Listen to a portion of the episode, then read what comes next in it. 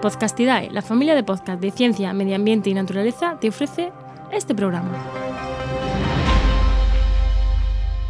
Soy Juan María Arenas y esto es Diario de un Ecólogo, mi podcast donde cada día te hablo brevemente de un artículo científico, de una noticia o de mi día a día como podcaster, desarrollador web y emprendedor.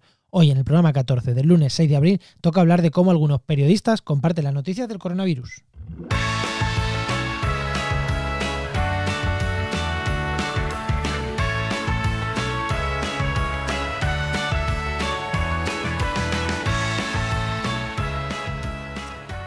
Pues hoy, os voy a hablar, sí, de noticias del coronavirus, pero sí, es tema recurrente, ¿no? Pero bueno, todo el mundo habla de ello, pues yo también, ¿no? Es, lo que domina ahora mismo todas nuestras vidas.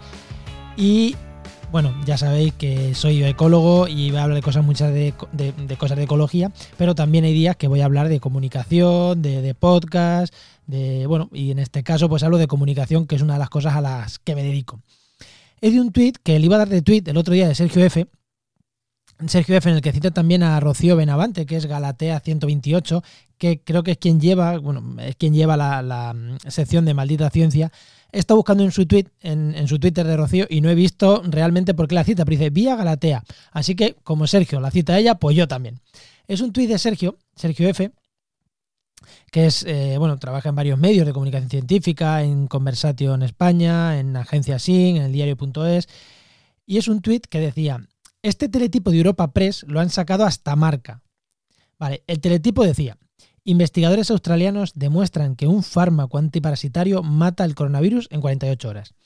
Yo es una noticia que también vi, es una noticia que vi en redes sociales y que evidentemente no me creí. Dije, esto tiene que ser falso. Ya está, no, lo voy a compartir. Además lo vi de un medio que no era muy, bueno, ahora entraremos en detalle, pero no era un medio así, no, no me llamó la atención, no lo, no lo leí en un diario.es, no, no lo leí en un periódico de los que a mí me parecen serios. Y evidentemente, pues pasé por encima dije, ni entro a leer la noticia. Pero luego en Twitter vi a Sergio decir eso. Y además añadía, repito, este teletipo de Europa Press, para que no lo sepa, Europa Press es una agencia de noticias que manda eh, titulares y pequeñas noticias al resto de medios para que esos medios se hagan eco de esas noticias, las trabajen mejor, bueno, o las republiquen como quieran. Bueno, cada medio hace lo que quiere que lo ha sacado hasta marca. Yo lo entiendo que marca saque noticias de coronavirus porque no hay deporte, todo, algo tendrán que hacer. Yo creo que lo están pasando bastante mal los medios deportivos ahora. Y dice, y es en cultivos celulares, es que ni en ratones. Ahora ya me cuadra. O sea, ese, ese, ese titular, que repito, investigadores australianos demuestran que un fármaco antiparasitario mata al coronavirus en 48 horas. Sí, hasta mi chica me lo dijo. Eh, de hecho, me lo ha dicho ya cuando yo sabía ya que, iba a hablar de esto y, le conté, ¿no? Y le conté que era en cultivos celulares. Ella también es sanitaria, con lo cual pues, lo, tiene, lo tiene claro. Es que ni en ratones, vamos a ver, en cultivos celulares, claro, y, la, lejía, que le echen jabón al cultivo celular, mata el virus, claro, y mata la célula y mata todo. Así que mm, cuidado con estas noticias. Pero es que además la propia noticia dice, se trata, o sea, en el, propio teletipo Sergio sigue poniendo, es que el propio teletipo, dice Sergio, da la clave, in vitro se muere todo. Y es que estoy de acuerdo, lo que yo leí, o sea, lo que yo entendí, pero que en el hilo lo pone. Y dice, se trata de un medicamento antiparasitario aprobado por la Agencia Americana del Medicamento, que también ha demostrado ser, eficacia, ser eficaz in vitro contra otros muchos virus, VIH, dengue, gripe, Zika. Mm, o sea, que es el, mega, el mega la, mega maravilla ese medicamento. Bueno, pues evidentemente funciona in vitro. Y es que in vitro se muere todo, como bien dice Sergio. Y esto, más allá de tal esta noticia, eh, me trae para hacer una reflexión. Como ya he dicho, me dedico uno de los mundos, no sé si lo he dicho ya, a los que me dedico es este de la comunicación científica, ¿no? Y me trae para hablar de varias cositas. Lo primero, ojo a los replicadores de contenido. Mm, eh, seguro que Agencia F mandó esto y posiblemente llevaba algún enlace, no lo sé, no lo sé, llevaba algún enlace para ampliar información. O si tú recibes esto, pues creo que tú como periodista pues tienes que decir, oye, voy a ver qué hay de verdad, qué no hay de verdad. Yo en mi web, ecosistemas.com, muchas veces entramos y cogemos alguna noticia de Agencia Sync. Pero bueno, en Agencia Sync confiamos mucho y si algo dudamos, pues vamos al, sitio original, aunque no hace falta. O sea, Agencias sí son bastante buenos, ¿no? Pero eh, hay veces que dice, bueno, pues no voy a replicar todo lo que, todo lo que hay. Pues con Agencia F supongo que pasará lo mismo. Entonces, ojo a los replicadores de contenido. Cuando veáis, ahora no como periodistas, sino, sino como personas normales, ¿no? Que entramos a leer estas noticias, las vemos en redes sociales lo primero cuando veamos este tipo de noticias, a ver, vamos a ver, el mundo no está, o sea, si, hubiera un fármaco, en serio, no, nos tendrían, no nos tendrían en nuestras casas, no estaría la economía sufriendo más allá, o sea, no, no la economía, a mí la economía me importa poco en comparación con lo que me importa pues la salud mental de mucha gente que está en sus casas, no ver a la familia, no salir a la calle, no podamos salir a pasear. Entonces, pero a los grandes mandatarios de los países, de verdad, la economía les importa mucho. No nos tendrían recluidos si hubiera un fármaco. En serio, no. Entonces, cuando veamos este tipo de noticias, en vez de pensar, joder, hay una conspiración contra nosotros, vamos a revisar, lo primero, si está publicado en varios sitios. Entonces, si no está publicado en varios sitios, duda. Ahora, si está publicado en varios sitios, ver quién lo publica, ¿vale? Y de dónde está la fuente, ¿vale? Porque, vale, puede estar en muchos sitios y que sean todos muy dudosos, o que haya sitios que digas, uy, sí, si solo lo publican medios de una mm, orientación política, por ejemplo, todos sabemos que hay medios más de izquierda, medios más de derecha, medios más sensacionalistas. Si solo lo publican los de una orientación política, mm, pensar que igual es para hacer daño. No es, no es, que, no es que realmente eso es una noticia. Ahora, si lo publica tanto ABC como El Mundo, como El País, como el diario.es, como La Vanguardia, pues ahí ya decir, vale, sí, esto mm, puede ser real. Luego, mm, bueno, también a ver de qué medio es la fuente original. Si es marca, pues yo dudaría, ¿no? Básicamente porque marca no tiene periodistas especializados en este tipo de cosas. No los tiene, entonces tiene periodistas mm, deportivos que lo harán muy bien y que lo hacen muy bien, pero su deporte, pero no la comunicación científica. Entonces, buscar siempre, siempre, siempre que esta noticia os la digan divulgadores científicos. Si yo esta noticia me la firma la gente de la agencia SIN, pues confío en ello, porque son todos divulgadores científicos.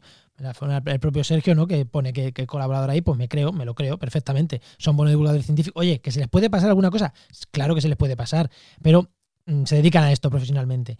Y lo último, cuando veáis una noticia de estas en varios sitios, quedaros siempre con el menos positivo. O sea, si uno dice que se ha descubierto la, cura contra el cáncer y otro dice que se ha descubierto la cura contra el cáncer en ratón y otro te dice que se ha descubierto la cura contra el cáncer en hígado de ratón in vitro, quédate con ese porque ese es el real, ¿no? Mm, en los otros no. Entonces, eh, bueno, esto como oyentes, como periodistas, si no tienes ni idea de lo que compartes, mejor no lo compartas. O sea, seguro que tienes compañeros eh, comunicadores científicos que te pueden decir, o divulgadores científicos que te pueden decir, oye, sí o oye, no. porque yo entiendo que todos no sepamos. igual a mí, si me pones a mí a compartir ahora cosas de, de sociedad, pues no tengo ni idea de, de, famoseo. El otro día dije de Sergio Ramos y Pilar Ruiz y me dijeron, sí, sí, son pareja. Es que me sonaba, pero es que no tenía ni idea. Y por lo visto me dijeron que tenían hasta, hasta un montón de hijos. la que me quedé y dije, pues bueno, pues esa idea tengo yo de, las, de, los temas más de prensa rosa. Pues es que no tengo ni idea. Yo no podría escribir de prensa rosa. Pues igual que, que no escriban los periodistas de, de temas de divulgación científica, sobre todo con temas tan serios como este. A ver, que sí, que necesitamos buenas noticias y esto son buenas noticias, como el día que hablé del lince, el nacimiento del lince. Pero bueno, mm, las necesitamos las buenas noticias y nos gusta compartir esto, pues mira, allá pues lo compartimos.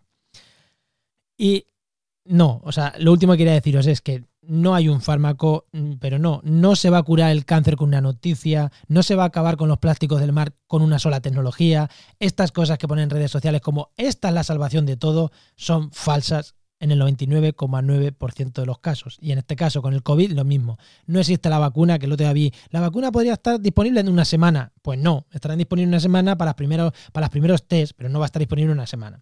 Así que bueno, esta es la reflexión un poco que os quería traer al hilo de, de esta noticia, de este tweet que he visto. Y antes de irme, ya una vez acabado la reflexión que quería hacer, os quiero recomendar un libro. A ver, eh, en Diario de un Ecólogo cada semana, o no sé si os habéis dado cuenta, os voy recomendando, voy haciendo más o menos lo mismo, ¿no? Os recomiendo algo prácticamente toda la semana al finalizar. Y esta semana os quiero recomendar un libro. Voy a empezar a recomendar libros algunas veces, a ver qué tal, a ver qué tal funciona. Os quiero recomendar un libro que se llama Un geólogo en apuros, de Naum Méndez Chazarra, que en redes, en Twitter, también se llama Un geólogo en apuros. Así que lo recomiendo mucho porque el tío es muy bueno divulgando temas de ecología.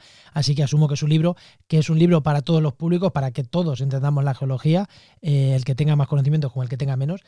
Eh, lo entienda, así que os lo recomiendo mucho. Ya mañana os, daré un, os leeré un poquito ¿no? en su presentación, pero bueno, hoy simplemente os, os lo recomiendo, un geólogo en apuros. Y para que empecéis a leer las primeras páginas, he descubierto que en Amazon hay una opción que se llama Echa un vistazo que es tú te estás en el libro en Amazon y pone arriba y pone echa un vistazo y puedes darle y te puedes leer, creo que son las primeras dos páginas, tres páginas del libro y ahí ya tienes pues eso, un vistazo, ¿no? Para ver si el libro pues te gusta o no te gusta. Y ahora que tenemos tiempo libre, pues es un buen momento, ¿no? Para aprender de, de geología de la mano de un divulgador científico bastante bueno como es, como es Nahum. Y para quien quiera, quien quiera acceder al, al, libro y bueno, en www.podcastidae.com barra geólogo, ahí os, manda Amazon, oye, si lo compráis por ahí, pues bien, y si no, pues oye, pues podéis entrar ahí a verlo y comprarlo donde os salga de las narices, que bien también, ¿eh? Yo, eh si lo compráis por ese enlace, pues a lo mejor me llevo 20 mm, céntimos o 30, no sé, pero que a mí eso es lo de menos, ¿no? Simplemente os pongo aquí un enlace para que podáis entrar y sobre todo por el tema este que os he dicho de, de echar un vistazo. Eh, recuerdo, www.podcastidae.com barra, la barra está del 7, geólogo. Y ahí eh, es un enlace directo que os, manda, que os manda Amazon. Y nada, nos escuchamos mañana en otra hoja de mi diario. Adiós.